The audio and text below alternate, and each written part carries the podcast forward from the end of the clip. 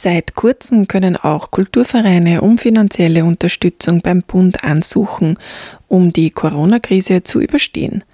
Der Non-Profit Organization, kurz NPO-Fonds, ist mit 700 Millionen Euro gefüllt. Wer hier nun aller anspruchsberechtigt ist, wie das genau geht und was es zu beachten gilt, berichtet Katharina Serles im Interview. Sie ist stellvertretende Geschäftsführerin und Leiterin der Zeitungsredaktion der Kulturplattform Oberösterreich Sie beginnt mit einem kurzen Rückblick, bis es nun endlich mit Anfang Juli tatsächlich zur Umsetzung dieses lang ersehnten Hilfspakets für gemeinnützige Vereine kam.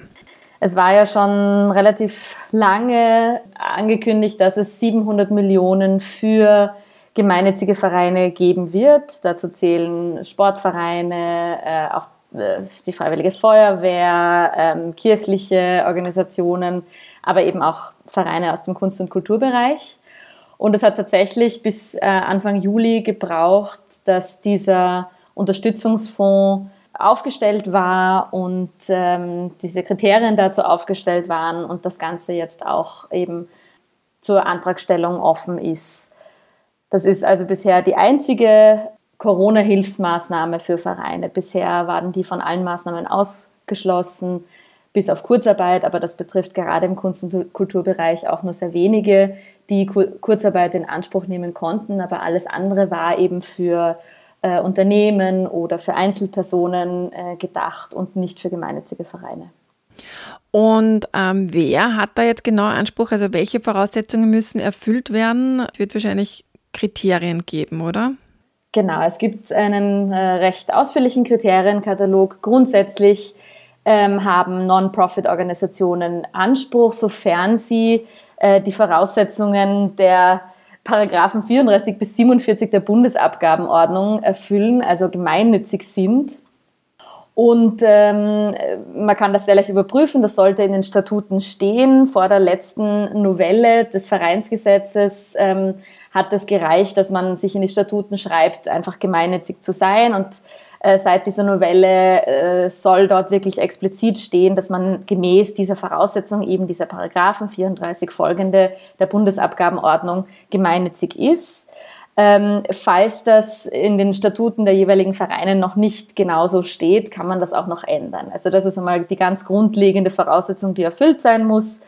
Ähm, wie gesagt, Freiwillige Feuerwehr, gesetzlich anerkannte Kirchen äh, oder sogenannte Beteiligungsorganisationen sind außerdem noch anspruchsfähig, ähm, aber das ist jetzt für unseren Bereich nicht so relevant. Das ist die Nummer eins. Dann gibt es verschiedene kleinere oder, oder spezifischere Kriterien. Also die Vereine müssen in Österreich ihren Sitz haben und tätig sein in Österreich, ihre Aktivitäten in Österreich ausüben. Übrigens auch, was wir durchaus auch kritisch sehen, weil das nicht notwendigerweise eigentlich ähm, für andere äh, Förderleistungen relevant ist, ein Bankkonto in Österreich haben, also bei einem österreichischen Kreditinstitut das Konto haben. Mhm. Ähm, sie muss, die Organisation, der Verein muss zumindest seit äh, 10. März dieses Jahres bestehen. Also der darf nicht erst nach ist eh relativ logisch nach ähm, Bestehen oder nach Corona und den ersten Einschränkungen äh, gegründet worden sein. Und er darf bis zum 10. März auch nicht materiell insolvent gewesen sein, beziehungsweise in den letzten fünf Jahren äh, keine Finanzstrafen oder Ver Verbandsgeldbußen oder ähnliches ähm, dürfen nicht über sie verhängt worden sein. Das sind so die irgendwie rechtlichen Rahmenbedingungen. Und dann ist natürlich ein ganz, ein ganz zentrales Kriterium, dass dieser Verein durch Covid-19 verursacht einen Einnahmenausfall hat, beziehungsweise beeinträchtigt wurde, ähm, Kosten hatte, zusätzliche Kosten hatten, hatte, die direkt mit Covid-19 und den Einschränkungen und Maßnahmen ähm, zu tun hatten.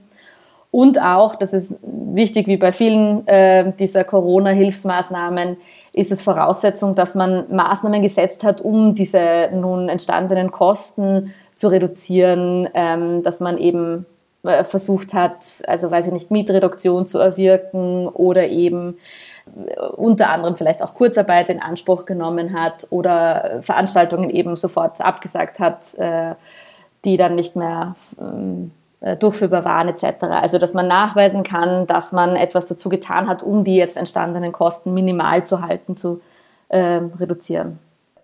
Und wie setzt sich die Förderung zusammen? Im Prinzip ist sie erstmal, also es ist, klingt alles relativ komplexer, wenn man sich das dann auf der Antragswebsite äh, anschaut, steigt man dann schon noch schneller durch, als es jetzt wahrscheinlich erst einmal klingt. Aber im Prinzip geht es zentral um die sogenannten förderbaren Kosten im Zeitraum von April bis September 2020. Ähm, dazu gehören zum Beispiel Mietkosten, dazu gehören Betriebskosten, Wasser, Energie, äh, Telefon, Internet etc. Dazu gehören ähm, sogenannte frustrierte Aufwendungen, also alles, was ähm, für dann durch Covid-19 was abgesagt werden musste, aber was äh, schon ähm, äh, an Veranstaltungen zum Beispiel, was, da, was es da schon für Aufwendungen gab, Vorlaufkosten, Marketingkosten etc., Zinsaufwendungen, ähm, andere Zahlungsverpflichtungen wie zum Beispiel Buchhaltung, Jahresabschluss, eben Marketing, Werbung und was ich schon erwähnt hatte, eben Covid-19-bedingte Kosten, also zum Beispiel Schutzausrüstung oder eben die Plexiglasscheiben ähm, bei der Abendkasse, Desinfektionsmittel, solche Geschichten. Es gibt dann noch einige mehr. Also es gibt eine ganz klare Liste, was diese sogenannten Förderkosten sind. Und in diesem Zeitraum von 1. April bis 30. September sind die zu 100 Prozent förderbar. Dazu kommt dann aber automatisch, weil nicht bei allen Vereinen möglicherweise solche Kosten überhaupt angefallen sind, eine Art, ja, ein pauschaler Struktursicherungsbeitrag. Der beläuft sich auf 7 Prozent der im letzten Jahr, also im Jahr 2019, erwirtschafteten Einnahmen. Zu diesen Einnahmen gehören übrigens auch äh, Förderungen, das ist ganz wichtig für Vereine, Mitgliedsbeiträge, äh, Subventionen, Spenden etc. Also alles, was wirklich auf der Einnahmenseite ähm, zu verzeichnen ist. Entschuldige, wenn ich da kurz einhaken darf, äh, nicht vergessen, wo es dann wieder weitergeht. Aber das heißt, wenn jetzt zum Beispiel ein Verein eben gar keine Veranstaltungen mehr machen hat können, demgemäß jetzt auch keine Anschaffungen hatte, was jetzt Corona-Ausgaben geht, kann er trotzdem ansuchen, weil er ja aufgrund von Corona eben das alles nicht machen hat können und keine Einnahmen lukrieren konnte und so weiter. Und genau, kann dann diese 7% hier geltend machen. Genau.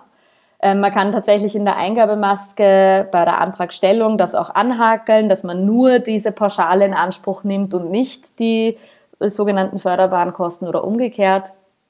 Und diese, diese Eingabemaske verändert sich dann auch entsprechend dynamisch. Also je nachdem, was man da eingibt und anhakelt, muss man dann entsprechend andere Sachen angeben als, ähm, also je, je nach spezifischem Fall sozusagen andere Sachen angeben. Mhm. Genau. Das sind einmal so diese zwei Säulen, aus denen sich dann eine Fördersumme ergibt. Jetzt gibt es aber schon das erste große Aber. Wenn diese Fördersumme dann über 3000 Euro liegt, berechnet sich die Förderung noch einmal anders. Dann schaut man sich nämlich die, den Einnahmenentfall an und vergleicht die ersten drei Quartale 2020 mit den letzten, also mit den ersten drei Quartalen 2019 ähm, und gibt diesen Einnahmenentfall an. Und äh, dann wird sozusagen der jeweils niedrigere Betrag, also entweder die förderbaren Kosten plus Struktursicherungsbeitrag oder eben diese Einnahmen, diese Differenz aus den Einnahmen 2020 zu Einnahmen 2019 ähm, ist dann die Fördersumme. Also da ist es sozusagen doppelt gedeckelt. Ähm, und insgesamt, glaube ich, kann der Struktursicherungsbeitrag ähm, nur maximal 120.000 Euro sein, genau und ist die Gesamtsumme einer Förderung aus dem NPO-Fonds mit 2,4 Millionen Euro nach oben auch begrenzt. Ähm, wichtiger als das, weil ich denke, das wird die wenigsten, betreffen, ist eine, auch eine, eine Mindestsumme der Förderung. Also eine Förderung, man hat, äh, es wird das ausbezahlt, wenn man mindestens 500 Euro Anspruch hat. Also wenn man mindestens 500 Euro förderbare Kosten und oder Struktursicherungsbeitrag errechnen kann für diese Zeit April bis September.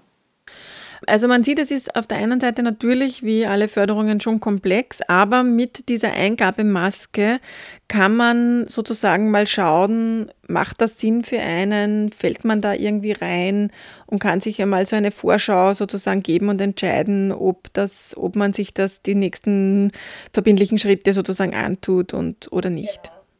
Genau, genau. Einfach mal auf npo-fonds.at gehen, da kann man sich dann registrieren ähm, und eben diese Maske sich anschauen. Die rechnet das dann auch, die rechnet, errechnet sogar schon dann den, eine, äh, einen voraussichtlichen Förderbetrag.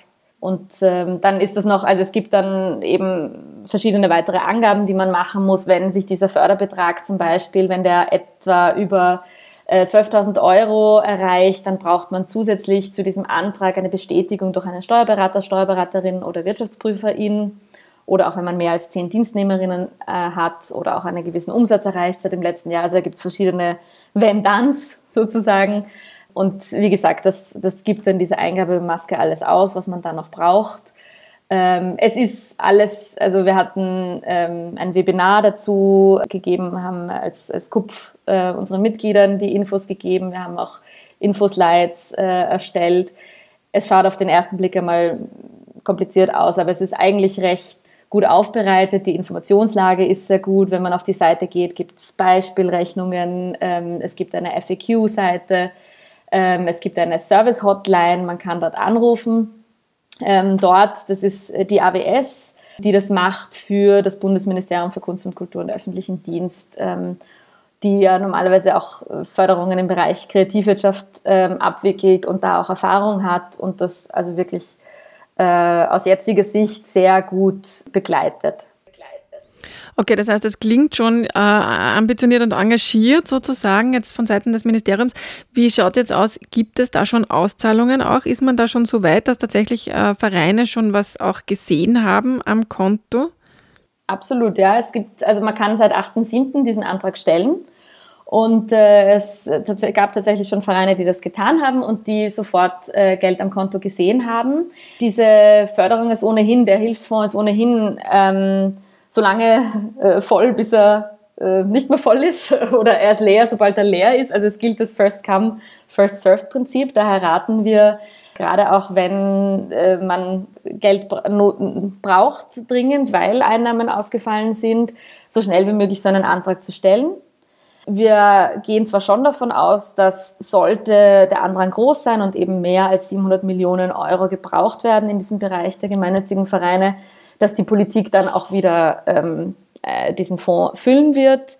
Aber es gibt natürlich keine, ähm, keinen Rechtsanspruch und keine Gewähr darauf. Deshalb raten wir also schon, schnell einzureichen, auch vor dem Hintergrund, dass sich eventuell ähm, Förderkriterien auch noch ändern könnten oder angepasst werden könnten.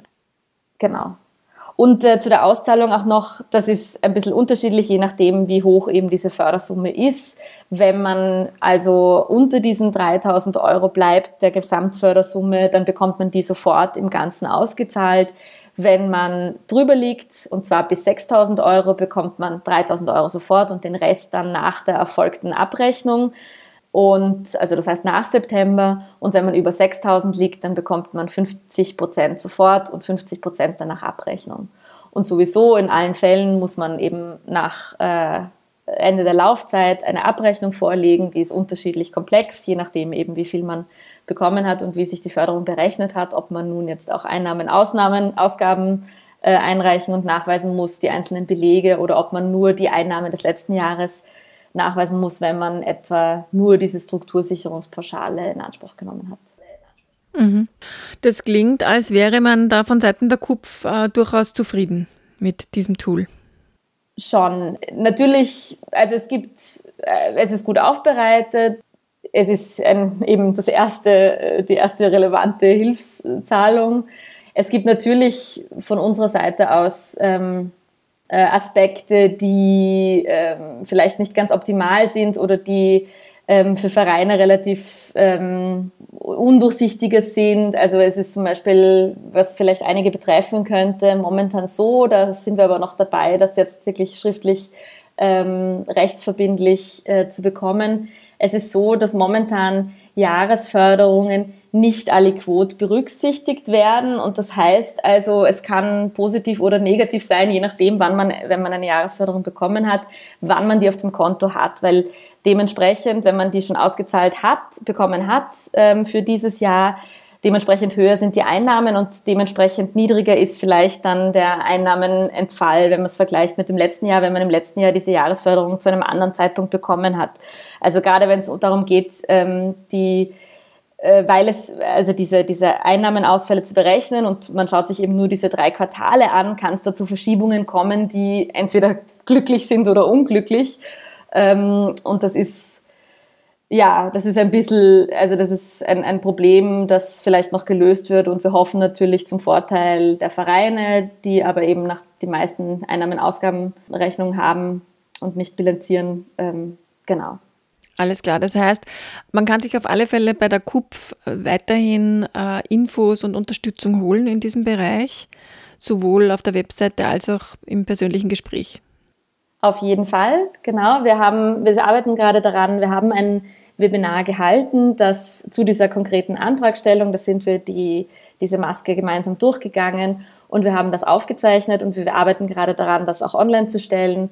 Ähm, wir haben diese äh, auch Slides dazu aufbereitet und kommentiert. Die können wir auch gerne äh, auf Wunsch zuschicken und sind sowieso beratungsgesprächstechnisch ähm, immer ähm, zur Verfügung, wenn man uns also schreibt und konkretere Fragen hat. Das sagt Katharina Serles von der KUPF Oberösterreich zum neuen NPO Corona-Hilfsfonds.